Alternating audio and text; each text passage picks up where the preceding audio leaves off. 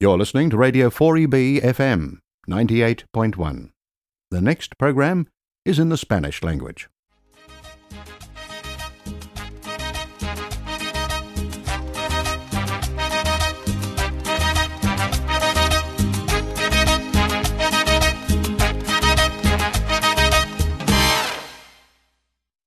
Todo aquel que piense que la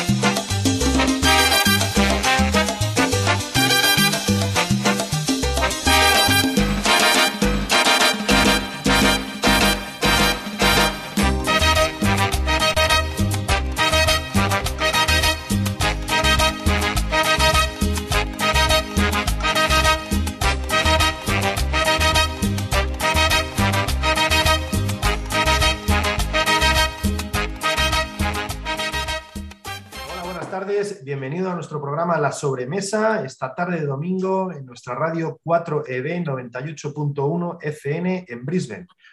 Hoy tenemos un invitado muy especial al que hace tiempo que tenía ganas de, de hacerle una entrevista. Eh, es nuestro tesorero en Eat Spanish, Javier Pérez González, no os liéis con nuestro presidente de honor porque son el mismo, tienen el mismo nombre y a veces para, para crear algunos documentos ha sido bastante eh, complicado y, gracioso. Pero bueno, eh, os voy a hacer una pequeña presentación. Es, Javi es un caso particular en el, mundo de, en el, mundo donde estamos ahora mismo porque él empezó, él es canario y empezó de muy chiquitito, le gustaba un poco la cocina, pero empezó a estudiar eh, ADE y economía. Y cuando terminó su carrera, pues quiso dar un vuelco a su vida y nada más y nada menos que eligió subirse de Canarias al norte de España a estudiar gastronomía. Así que bueno, Javi, bienvenido a nuestro programa de la sobremesa. Tenía muchas ganas de, de hablar contigo y que nuestros oyentes nos escuchasen un poco tu historia. Así que nada, bienvenido, ¿cómo estás? Buenas tardes, Pepe, ¿qué tal? Muchas gracias por invitarme al programa, es un honor. Espero hacerlo lo mejor posible. Ah, seguro que sí, vamos a pasar un rato agradable y, nada mejor que nuestro mojo picón. Sí, claro que sí, sí. Nada, eh, mm, bueno, pues aquí nada, estoy hablando desde Adelaide, desde South Australia. Eh, todavía no he podido ir a visitarte a Brisbane, pero iré, iré pronto cuando vuelvas de tus vacaciones de España, iré a visitarte, así que... Bueno, una, una, de las sorpresas que tenemos en el programa, que teníamos que decir a nuestros, a nuestros oyentes, es que a partir del mes que viene, en vez de hacer el programa cada quinto domingo de mes, eh, con nuestra amiga Claudia eh, de, de, Brisbane, vamos a hacer el programa mensual, cada cuarto domingo de mes. Así que estaremos muy atentos porque a partir de la del próximo mes Claudia va a coger las riendas junto conmigo del programa y nada, estamos deseosos de escucharla y que... Estupendo, menudo equipazo. Sí, sí, seguro que sí, seguro que sí, es un amor. Pues bueno, Javi, como le contaba un poquito a nuestros oyentes, cuéntanos un poco cómo, cómo empezaste en el mundo de la gastronomía y ese cambio que decidiste hacer eh, de, del mundo de las finanzas a, a, a la gastronomía. Bueno, yo realmente mm, siempre tuve pasión y amor por la gastronomía desde muy pequeñito, gracias a mi madre y a mi padre. La verdad que toda la cultura gastronómica que tengo y la pasión por la cocina es, es por ellos. Y, mm, pero claro, bueno, en el 98, que era cuando tenía 17 años, pues tampoco estaba muy asegurado tu futuro si estudiabas gastronomía, ¿no? no tampoco era tan, tan popular como ahora ¿sabes? No, no tenías como, como una proyección muy grande. Entonces, bueno, decidí meterme a la universidad, estudié ADE, eh, luego estudié económica, pero siempre, siempre tenía eh, la mosca detrás de la oreja de la espinita clavada de quiero estudiar gastronomía, quiero estudiar cocina, quiero estudiar cocina, quiero estudiar cocina. Entonces, nada, terminé la uni, eh, me mudé a Estados Unidos, estuve allí estudiando inglés, trabajando, Luego me mudé a México, estuve ahí también trabajando en una promotora constructora inmobiliaria. Y siempre que hacía un cambio en mi vida, siempre, siempre me venía otra vez a la mente, tengo que encontrar el momento para estudiar cocina. Pero claro, no, no, se daba el momento, no, no podía, por una cosa u otra empezaba otra vida en otro país o otro proyecto. Entonces, al final logré eh, hacerlo en el 2014. Me mudé al País Vasco, a San Sebastián, y estudié cocina en la escuela de Luis Irizar. Estuve dos años y medio allí y, mm, y nada, fue una de las mejores experiencias de mi vida. Eh, pasé por siete restaurantes, haciendo prácticas, de todo un poco. Eh, y, y, nada. Mm. Qué bueno, macho. O sea que ya, ya desde bien pequeñito has sido un trotamundo, es que has estado andando por Estados Unidos, México, España, ahora Australia. Joder, macho, qué bueno, qué, qué, lleno de experiencias. La verdad es que al final la gente se hace a través de las experiencias ¿no? que, que, vamos viviendo. Así que es muy bonito. Oye, te quería preguntar, que siempre es algo que, nos, que siempre pregunto a, a nuestros eh, invitados, eh, y no sé, creo que es una pregunta que me, que me, gusta porque al final sacamos un poco de, de dentro, ¿no? De la gente. Eh, ¿Tienes algún aroma eh, que, que, te recuerde ahora mismo que, pues eso, que, vayas por la calle y, y, te venga ese, aroma, ese olor y de repente ya, te, tra te, transportas ¿no? a, tu niñez, con tus padres, con tu familia, no sé. Hombre, la verdad que mmm, todos los recuerdos bonitos que tengo yo de mi niñez, casi todos son en la cocina con mi madre, ¿sabes? Siempre ella para mí es la mejor cocinera de todas, ¿sabes? Es autodidacta, sacó adelante a ocho hermanos con su madre y siempre tengo, no sé, em, siempre recuerdo pasar momentos increíbles en la cocina, viéndola cocinar, ayudándola a cocinar, em, pero un, olor en particular, la verdad que mm, los olores, cuando yo vuelvo a casa es cuando noto realmente, ¿sabes? Los olores que me recuerdan, no desde Australia. Cuando empiezan a tocar ahí la, la, fibra, ¿verdad? Que llegamos ahí los guisos, las cositas y se les pone el corazón ahí y se les encoge. Cuando llegas a España y te bajas del avión, los olores son totalmente distintos y, y es diferente, ¿sabes? Eh, te vienen muchos recuerdos y, y sí. Bueno, pues eh, con esta pequeña introducción, ahora Javi nos ha, nos ha recomendado un poquito de música que vamos a escuchar aquí. Y nada, adelante música y aquí de aquí unos minutitos volvemos. Me eh, preguntan cuál es tu legado.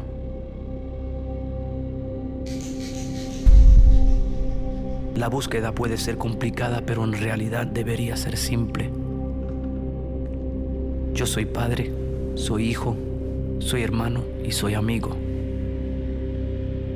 Yo soy mi música y tu sonrisa.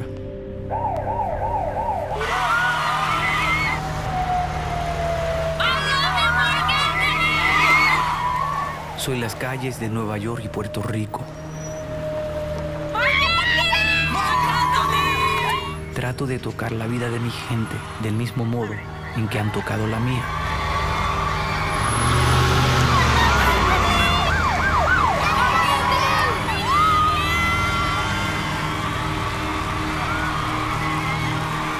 Yo vivo para, de alguna manera, dejar mi huella.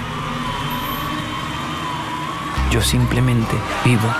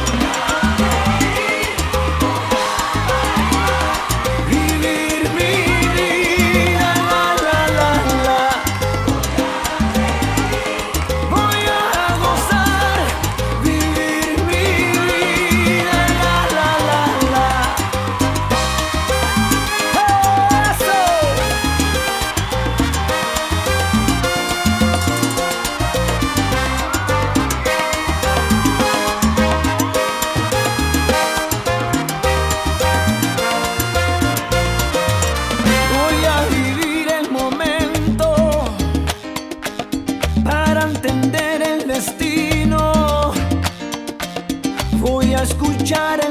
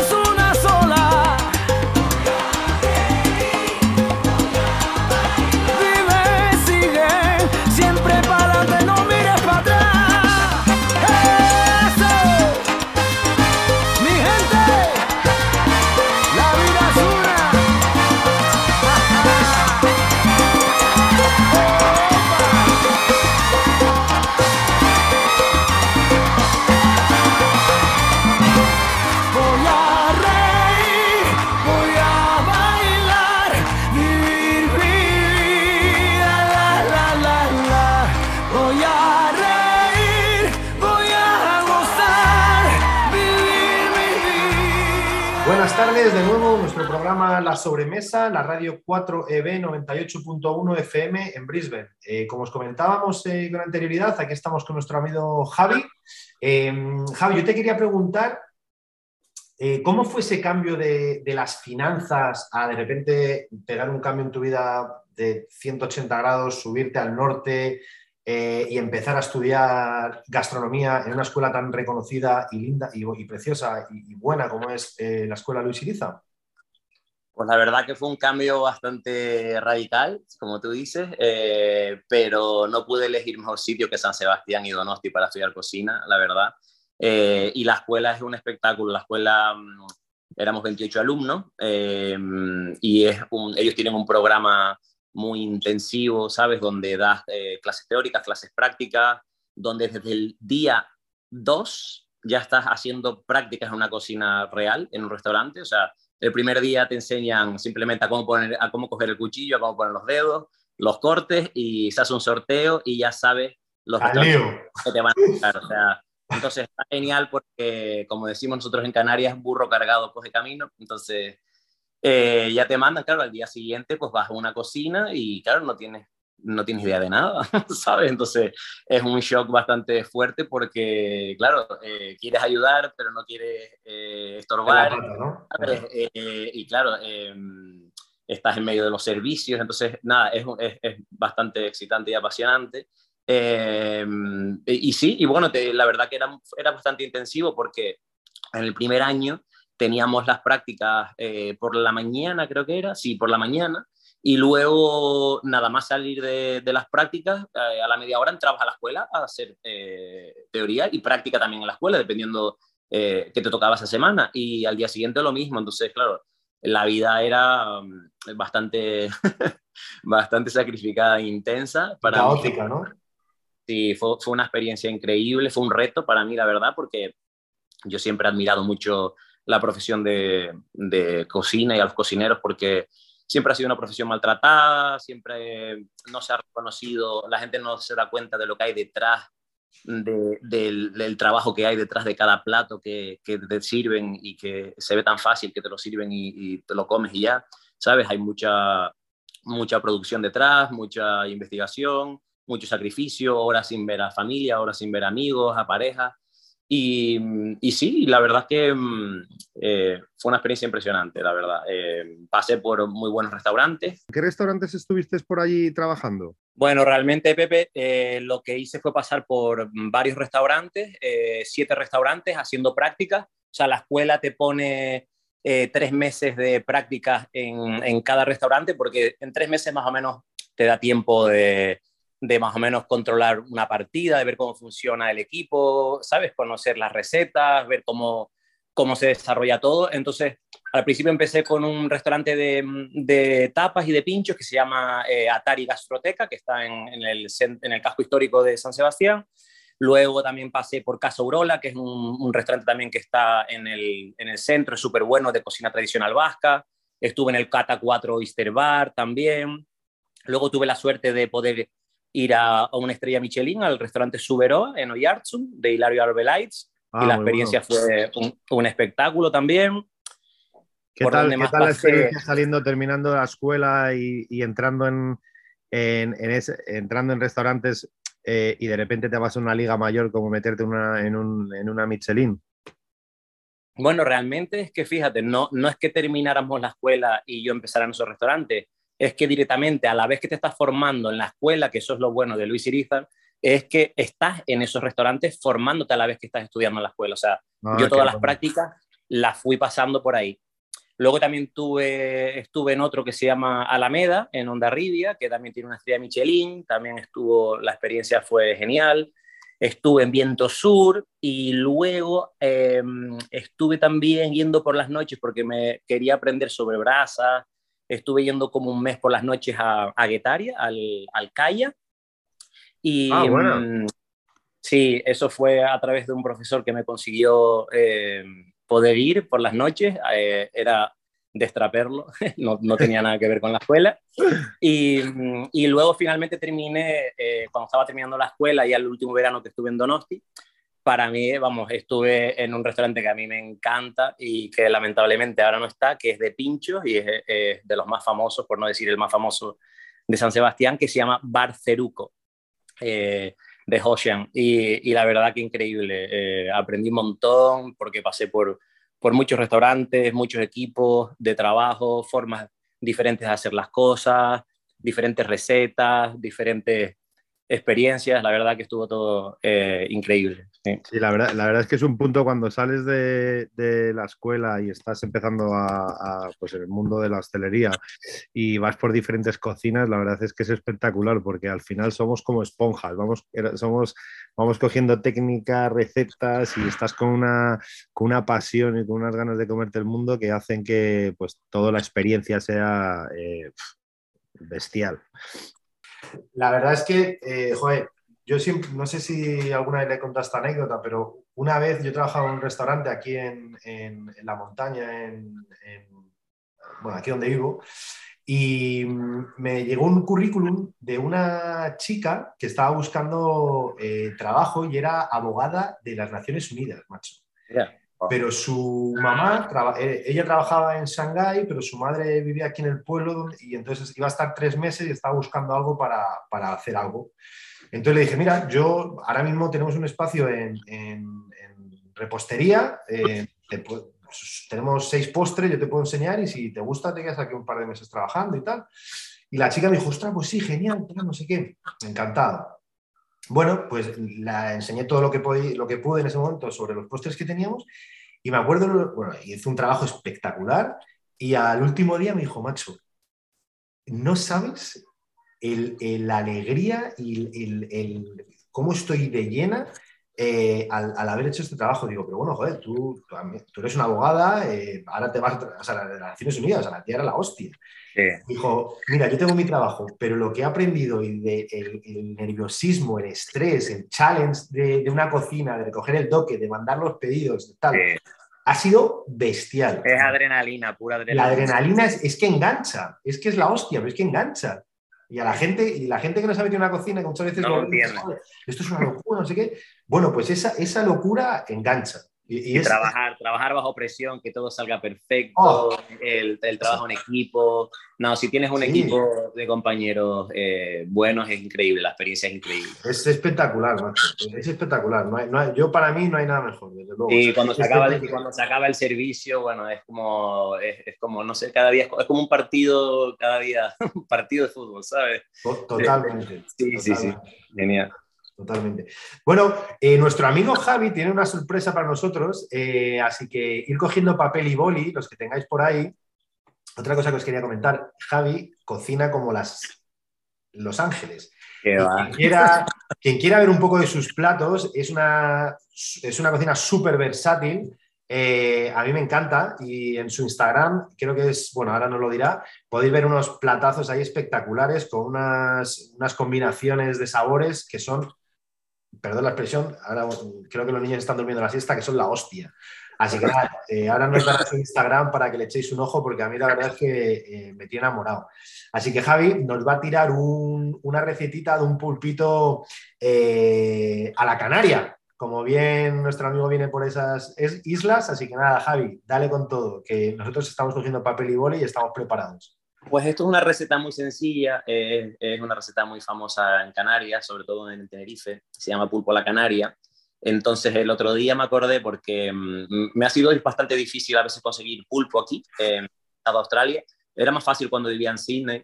Y, y, bueno, y conseguí pulpo. Y mm, simplemente, bueno, pues es muy sencillo. Tienes que guisar el pulpo. Luego cuando guisas el pulpo lo troceas como si fueras a hacer un pulpo a la gallega y lo que haces es, tienes que tener un chile, ¿vale? Un chile, pues, da igual, un chile verde, un chile rojo de tu preferencia. Cortas el chile muy picadito, eh, aceite de oliva virgen, eh, vinagre y sal, ¿vale? Y entonces haces como si fuera, como, como lo mezclas todo, ¿vale? no, bueno, sí, es como si fuera una es como si fuera una vinagreta picante. ¿Vale? Ah, Una vinagreta picante. Y entonces lo mezclas todo como si se quedara como si fuera un salpicón de pulpo. Pero lo, lo, bueno también es que si tienes papas arrugadas, que bueno, que aquí no se consiguen, pero se pueden conseguir unas papitas pequeñas y arrugarlas con bastante sal gruesa, Luego, si tú cortas las papitas en, en dos o en cuatro, y entonces mezclas todo en un bol, el, el, el, pulpo con las papitas arrugadas y con toda esa vinagreta picante, ¿vale? Que queda espectáculo con una buena jarra de cerveza bien fría, ¿sabes? Queda... Sí, ahora ya para, para, el aperitivo, ¿no? Después de comer la sobremesa. Sí, ese, ese, ese es muy típico en, en los guachinches en, en Tenerife. Qué bueno, qué bueno. Pues fenómeno. Seguro que nuestros eh, oyentes eh, van a estar vamos, deseosos de ponerse a hacer esta receta. Además que es sencillita. Así Sí. que estamos. Bueno, Javi, vamos a ir con un- este poquito de música, otro poquito de música que nos has eh, recomendado y volvemos en unos instantes. Muchas gracias en nuestra radio 4EB 98.1 FM en Brisbane.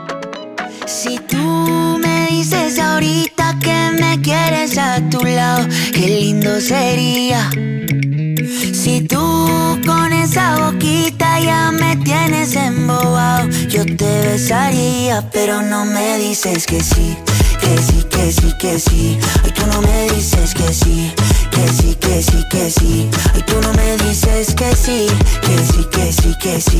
Ay, tú no me dices que sí, que sí, que sí, que sí. Baby, yeah. What would you do if I got down on my knees? What if I flipped our whole world upside down now? But know that we fit together, you're my queen. Get close to me. I know that it's too soon to have this conversation. But I can't help myself, I'm running out of patience. You know I got you forever. Come on, give in to the pleasure. So put up your flags and surrender. You are my treasure. Oh, yeah, yeah. Si tú me dices ahorita que me quieres a tu lado, qué lindo sería. Si tú con esa boquita ya me tienes embobado, yo te besaría, pero no me dices que sí, que sí, que sí, que sí. Ay, tú no me dices que sí, que sí, que sí, que sí. Ay, tú no me dices que sí, que sí, que sí, que sí. Ay, tú no me dices que sí, que sí, que sí, que sí. Yo te quiero así tal cual, flow bien natural. Yo te quiero así tal cual, flow bien natural. Yo te quiero así tal cual, flow bien natural. Yo te quiero así tal cual, flow natural.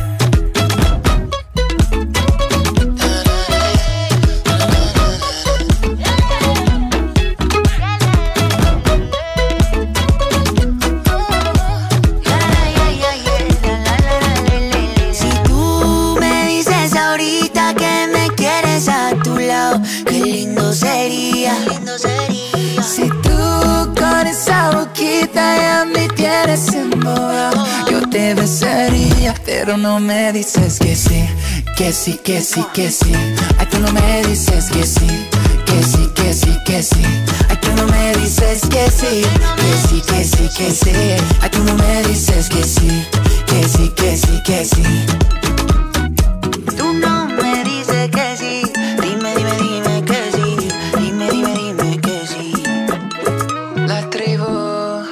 Tardes, de nuevo en nuestro eh, programa de la sobremesa, nuestra radio 4EB 98.1 FM en Brisbane. Eh, yo le quería comentar a Javi, porque Javi es un caso bastante interesante en nuestra asociación. Eh, bueno, aparte que es el tesorero, es el que lleva absolutamente todas las cuentas, o sea que no se le escapa una al tío, que es un figura. Eh, Javi es un caso bastante peculiar e interesante y me gustaría recalcarlo para que la gente que quiera ser parte de la asociación y, piense que hay que estar metido en una cocina o que hay que ser cocinero, tal, independientemente que Javi sea cocinero, porque lo es, Javi es un tío que hoy por hoy no está metido en una cocina, no ha trabajado en cocina desde que, en una cocina profesional me refiero, desde que está en Australia, pero es una parte súper importante dentro de la asociación. Entonces siempre me gusta recalcarlo para que la gente que tiene dudas y tal, nosotros mm, no tienes, para ser parte de la asociación, ni tienes que ser cocinero, ni tienes que estar metido en el mundo de la gastronomía. Evidentemente, si quieres que te guste, eh, que te guste, pues mejor. Pero bueno, eh, Javi tiene su trabajo que es comercial de una marca eh, de, productos de, cocina. Pero ahora mismo no es cocinero. Así que nada, os invito a todo el mundo que quiera ser eh, parte de la asociación a que, a que se una. Así que bueno, Javi, cuenta un poco para que la gente sepa qué es lo que estás haciendo en estos momentos aquí en Australia. Pues yo ahora estoy trabajando para una empresa española, una multinacional española que se llama Cosentino. Eh, probablemente la gente lo conozca más por las marcas eh, principales que vende. Eh, Silestone o Silestone, eh, Decton, eh, Sensa, son todo encimeras, encimeras para la cocina, encimeras profesionales, piedra natural, mármol, granito, cuarcita, bueno, que se puede usar en, en, toda la casa, ¿sabes? Desde la cocina, en el baño, suelo, fachadas, en todo. estoy trabajando ahora con ellos, llevo un año y dos meses trabajando para ellos aquí en Adelaida. Y además, ¿Traen la piedra de España? Sí, o sea, nosotros eh, la piedra natural viene de distintos canteros que la empresa tiene eh, por el mundo. Qué bueno. eh, sí, y, pero luego la, la, manufacturada, o sea, que sería Silestone o Silestone y Decton, es 100% hecho en Almería, en Cantoría, eh, en España, y desde ahí se distribuye a, a, todos los centros, a todas las partes del mundo. Pero sí, la, la, sí, joder, macho, no sabía que, que eso que estaba, vamos, no sabía de la empresa esta, qué bueno, porque además aquí siempre, eh, sobre todo, bueno, las casas antiguas que hay aquí, ninguna es piedra. Te, te, a veces pones la cafetera encima de la encimera pensando que es, que es mármol o que es piedra y de repente a los dos minutos tienes un quemazón del plástico sí. ese malo que hay de, de, aglomerado de madera que es, es tremendo, es gracioso. Ah, sí, sí, es un mundo totalmente... Eh, diferente, apasionante y muy interesante. Sí. Y nada, aparte de Cosentino, también estoy involucrado desde el año 2019 con una empresa española, una agencia de estudiantes eh, que se llama YouTube Project. Y, y me encargo, bueno, pues de, de, recibir, orientar y apoyar a todos los estudiantes que recibimos aquí en South Australia, pues desde ayudarles con el currículum, eh, a orientarlos sobre dónde buscar trabajo, eh, dónde, dónde hospedarse, ayudarles a abrir una cuenta bancaria. Eh, ah, qué bueno. Porque al final... Sacar el tax y recibir más que nada. Sí, siempre es bueno tener, pues, pues, como un amigo aquí, ¿no? Pues, pues para ayudarlo a sentarse. Y luego también empecé hace poco. Um, perdona, perdona, Javi, y... que te, perdona que te, que te corte. Recuerdo que me comentaste, hace tiempo me comentaste que con, estabas intentando traer mmm, con, la, con, la, agencia de YouTube Project como cocineros. Cuéntanos un poquito más. Sí, de eso. resulta, mira, resulta que, como sabes, en Australia eh, hay mucha de, demanda de cocineros y hay muchos estudiantes que a lo mejor no saben cómo venir, eh, tienen miedo a lo mejor de dar el salto y luego llegar aquí y, y, ¿sabes? Y no encontrar trabajo de lo suyo. Entonces la idea era intentar hacer un enlace entre IT Spanish y YouTube Project, porque claro, eh, date cuenta que YouTube Project tiene eh, pues a todos los estudiantes que quieren venir aquí a estudiar inglés y a la vez a, trabajar, porque lo, principal que le preocupa, le preocupa a un estudiante cuando da un salto tan grande es tener donde quedarse y tener trabajo, ¿no? Para poder pagarse pues todo lo que ha invertido. Entonces, eh, lo ideal sería, pues eso, poder a lo mejor hacer una alianza entre IT Spanish y todos los miembros de IT Spanish que tienen restaurantes y que necesitan gente, y además gente seria, que gente que viene muy bien preparada de España, porque la verdad que, que el nivel de las escuelas de gastronomía en España y lo que aprendes y la caña que te meten, pues vienes bastante curtido, sí, pues poder enlazar y, y ayudar eh, al estudiante que no solo aconsejarlo a el curso de inglés o lo que quiera estudiar, sino que también pueda trabajar eh, full time, porque además ahora con una visa de estudiante aquí se puede trabajar full time después de, después de todo esto del COVID. Antes solo podíamos trabajar part time y ahora por lo menos, pues mira, pueden hacer más horas y ganar más dinero. Y esa es un poco la idea y a ver si, si en nada la retomamos, como ya se han abierto las fronteras y hay otra vez mucha demanda de cocineros, pues poder eh, hacer como una especie de bolsa de trabajo con los miembros de Spanish ¿sabes? Y, y, y poder Nada, facilitar. Desde aquí, desde aquí, un llamamiento a todos los restauradores de Australia que están en problemas con staff, que me consta que son mmm, varios. Eh, pues nada, que sepan que con, que con, nuestro amigo Javi pueden tener contacto eh, con cocineros que podrían o estarían interesados en venir a, a Australia a vivir una experiencia, evidentemente con, con, experiencia fuera de toda duda. Así que nada. Es que, ¿sabes? Lo, lo, lo, bueno, Pepe, es que, claro, mucha gente aquí trabaja en hospitality, en restaurantes, porque necesita hacer dinero y, y claro. realmente la gente que viene de España directamente porque le gusta la profesión y es un apasionado de, de la profesión, pues gente seria. Y yo creo que aquí los, resta los restauradores y los dueños de, de cafés, restaurantes, lo que necesitan es tener a, a alguien que, que, que, en quien confiar, claro. alguien serio, claro. alguien que se quede y claro. que puedan, eh, ¿me entiendes?, apoyarse en ellos, no gente, sí, sí, no, no. gente con work and holidays o gente que va y se viene o gente que solo, ¿me entiendes?, que no disfruta lo que está haciendo, ¿sabes? Totalmente, totalmente, Mm. totalmente. Qué bueno. Oye, Javi, te quería preguntar, ¿cómo fue para ti el hecho de entrar en IT Spanish? ¿Cómo viste, cómo, cómo, joder, la verdad es que es, es, curioso porque nos conocemos desde hace tanto tiempo, pero que todavía como que te crees que eres, nos hemos visto 40.000 veces y no, todavía no nos hemos visto en persona, que es, es lo gracioso. ¿Cómo, cómo ves eh, la gastronomía española hoy por hoy en Australia? Pues mira, sinceramente, eh, cuando yo llegué, que llegué a Sydney, eh, obviamente pues no sabes lo que está pasando en el país con la gastronomía de, de española, ¿no? Con la de, de, tu país. Y normalmente pues te llevas un, bastantes ideas equivocadas porque vas con la ilusión de encontrar un restaurante español donde hagan las cosas, eh, ¿me entiendes? Como, como, pues, como a ti te gusta o como, o como se hacen en, en, en tu país. Pero eh, la verdad que gracias a Rubén, con la iniciativa de Rubén de empezar a contactarnos a todos y unificarnos a todos eh, en la asociación, te das cuenta de que hay muchísima gente aportando su granito de arena ¿eh? en Australia, en distintos estados, en distintas ciudades, en sus pequeños restaurantes o trabajando en algún restaurante español. Y la verdad que, pues, sabes, la imagen de la cocina española, obviamente queda mucho por hacer, pero hay mucha gente haciendo las cosas eh, en, la dirección correcta, ¿sabes? Y esto lo hemos podido lograr eh, ver eh, a través de la asociación, que ha unificado muchísima gente con pasión por la gastronomía española. Como tú bien dijiste antes, sean cocineros, no cocineros, periodistas, foodies, ¿me entiendes? Expatriados que están aquí.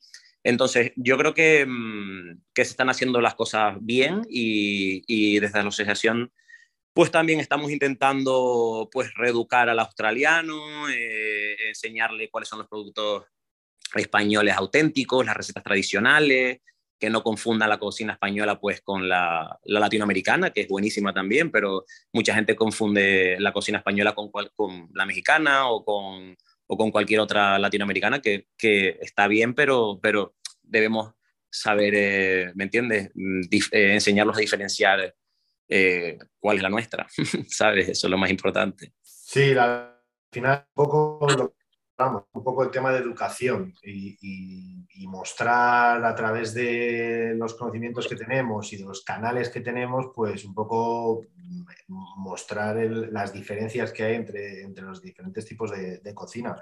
Pero desde luego que sí, yo creo que se está avanzando bastante. Evidentemente queda un largo camino por recorrer, eso está, eso está clarísimo y a las pruebas nos remitimos porque hoy en día todavía siguen apareciendo comentarios de, oye, pero entonces, eh, no sé, España está ahí en el centro de, de, de América Latina. ¿no? Poquito, sí, no, no hay, es, no lejos, pero bueno. poquito a poco se está mandando un mensaje sí. consistente, ¿sabes? Eh, un mensaje grupal. Sobre todo porque, eso, grupal, exacto. Mm, sí, para que la gente pues un poco diferencie por lo menos cuáles son los platillos nuestros, cuáles son los platillos de otras gastronomías y, y y, y, sepan diferenciarlo, porque ahora mismo el australiano pues no sabe distinguir pues un plato mexicano de uno español, uno argentino, uno peruano, ¿sabes? O... Y otra cosa que yo creo que se está haciendo muy bien es que cada día hay más productos españoles en, en supermercados eh, australianos que están más al alcance de la, de, del público australiano. Sí, claro. O sea, llegas a cualquier tienda en tal y puedes encontrar un arroz español, o puedes encontrar un pimentón, o puedes encontrar cosas que dices, ostras, pues mira, esto, poquito a poquito eh, van, van, entrando cositas y, y, la verdad es que se, se, agradece, se agradece un montón. No, la verdad que sí, ahora eh, cada vez encuentras más facilidad de más, distintos distribuidores, sobre todo en el área de Melbourne y de, y de Sydney, donde puedes prácticamente ya encontrar cualquier tipo de conserva o cualquier cosa que tengas antojo, ¿sabes? Ay, mira, nuestros, nuestros amigos de, de, la central en, en, Melbourne, el otro día, por ejemplo, que hicieron, que estuvo buenísimo, que vino el programa de Agropopular, eh, que hicieron una entrevista allí con ellos, con, Andrés y tal, pues estuvo genial. Al final, que, le den voz y voto a, estos productores e importadores que se rompen las narices para, traer eh, exquisitos productos aquí, eh, la verdad es que, joder. Mm, no. la labor esa me parece espectacular, macho. Es que estamos muy lejos, Pepe, no nos damos cuenta de lo lejos que estamos. sí, sí, sí, sí.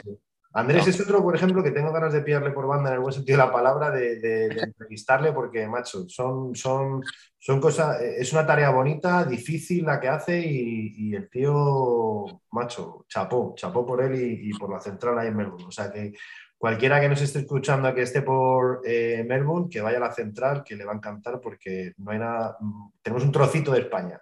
Total. Bueno, aquí vamos un poquito más, eh, eh, casi llegando al final, pero bueno, vamos a seguir con un poquito de música que Javi nos recomienda.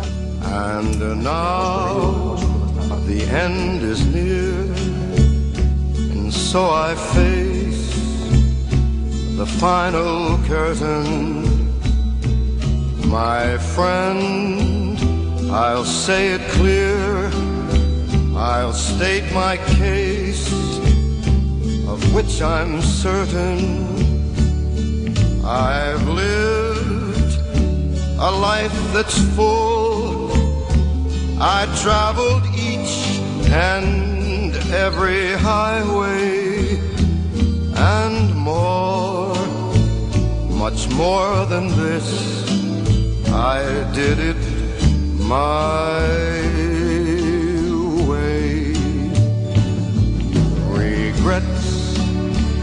I've had a few, but then again, too few to mention. I did what I had to do, saw it through without exemption. I planned each charted course, each careful step along the byway and more, much more than this. I did it my way. Yes, there were times I'm sure you knew when I bit off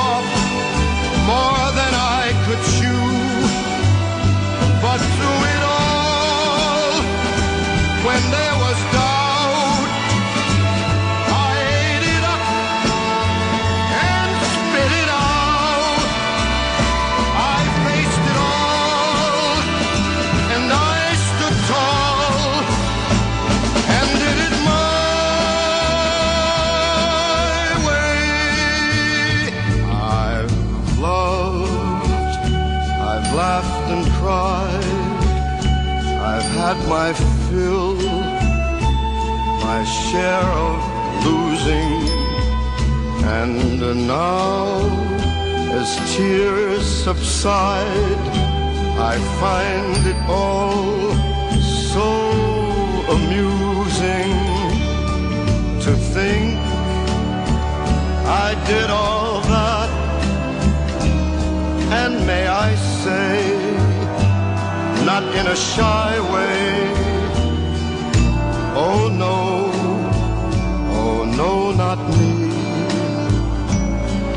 I did it my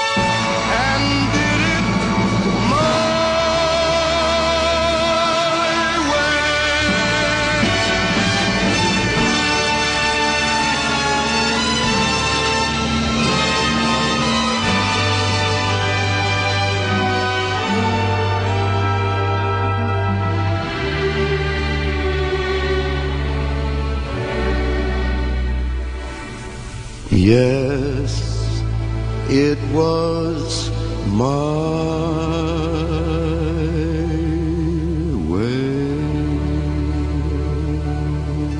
Buenas tardes de nuevo en nuestra radio 4EB 98.1 FM en Brisbane, eh, nuestro programa La Sobremesa con nuestro amigo Javi. Yo le quería preguntar, porque Javi es una persona que ha estado viajando, pues como nos ha contado con anterioridad, ha estado en Estados Unidos, ha estado en México y ahora, obviamente, ha estado en España y ahora está en Australia. Y mm, al hilo de lo que comentábamos antes, de, las diferencias que estaba viendo antiguamente cuando llegó a Australia, como en el momento que estamos ahora, que ya la gente como que empieza a tener un poquito más de idea de los productos españoles y tal, la diferencia que él ha podido observar en estos países en los que él vivió, pues México, Estados Unidos, con lo que está viendo ahora en Australia, a nivel de, de gastronomía española, ¿Notaste mucha diferencia, mucho salto antiguamente a lo que hay ahora aquí? Hombre, yo cuando viví en México, eh, las redes sociales todavía no, no, eran lo que, lo que son ahora, ¿vale? Entonces ah. estaba empezando el, el, Facebook o así, pero en México, en México mm, el nivel de gastronomía española es impresionante. Eh, al mexicano eh, le encanta la cocina española, al igual que a los españoles les encanta la cocina mexicana y hay, hay muy buenos embajadores en, México y cocineros españoles eh, representando la cocina española tradicional,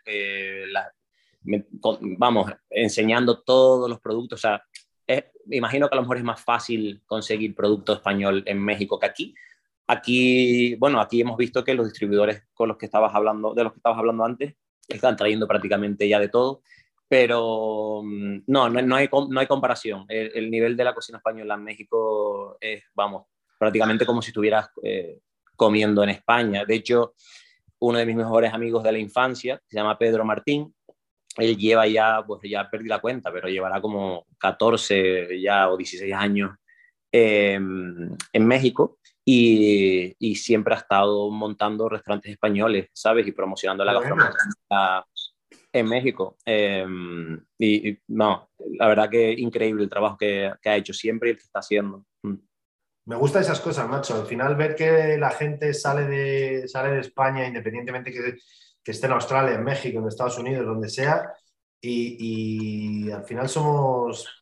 El español siempre ha sido inmigrante desde toda la vida y ver que en diferentes puntos del mundo siempre vamos poniendo nuestra semillita a, a nivel gastronómico, joder, la verdad es que es, coño, es digno de admirar, macho, y a mí, y a mí me encanta, me encanta eso. Pero sí que es cierto que evidentemente, claro, al final México, al ser un país latino y estar como, yo creo que tendrá menos problemas incluso a nivel de exportación de importación de productos españoles. Aquí, por ejemplo, pues sabemos que el jamón tiene que venir deshuesado, todo ese tipo de cosas, pero que bueno, que ya el otro día, por ejemplo, vi en una délica de aquí, em, que, ya lo había visto hace tiempo, pero el, cochinillo, que lo traían envasado en lata.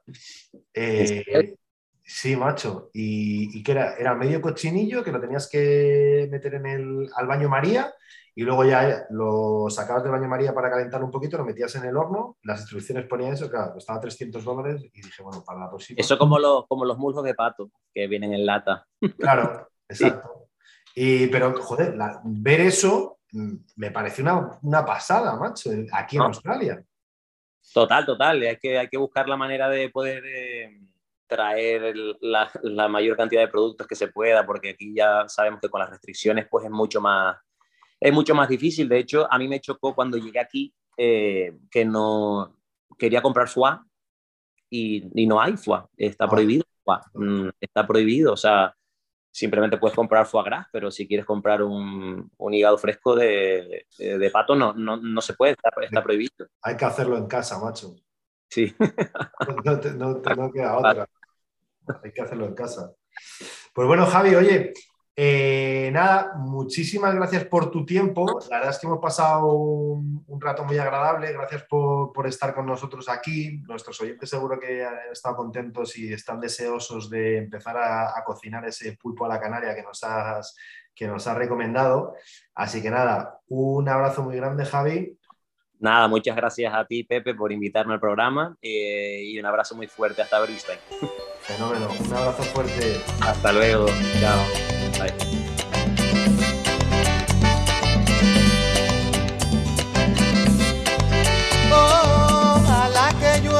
café en el campo, que caiga un aguacero de yuca y té, del cielo una harina de queso blanco y al sur una montaña de berro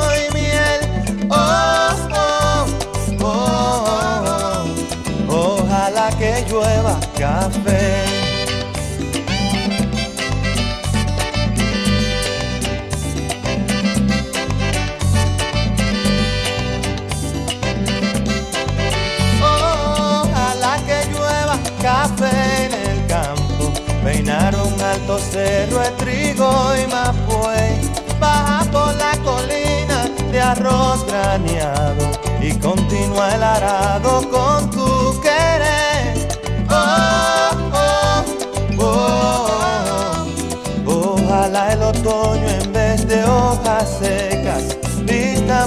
cosecha y sale.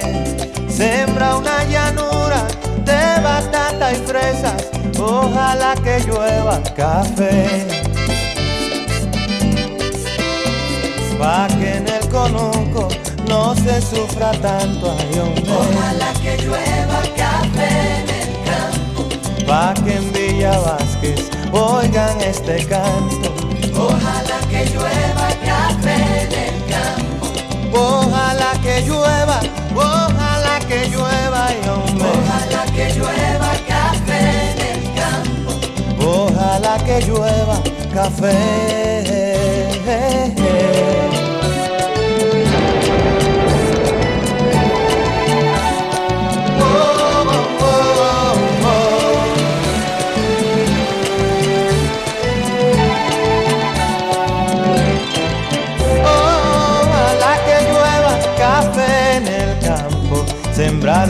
Alto cerro de trigo y mapuey, baja por la colina de arroz traneado y continúa el arado con tu querer. Oh, oh, oh, oh. Ojalá el otoño en vez de hojas secas vista mi cosecha y sale.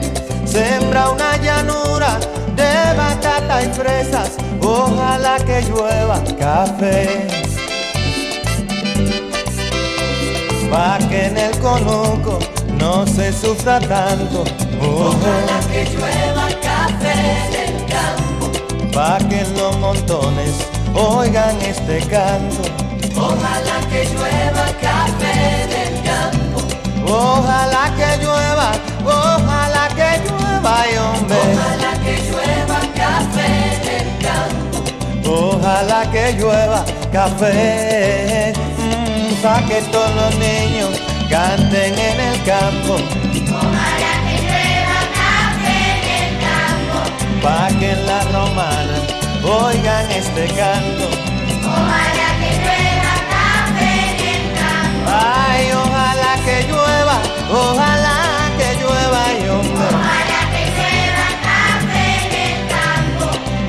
ojalá que llueva café.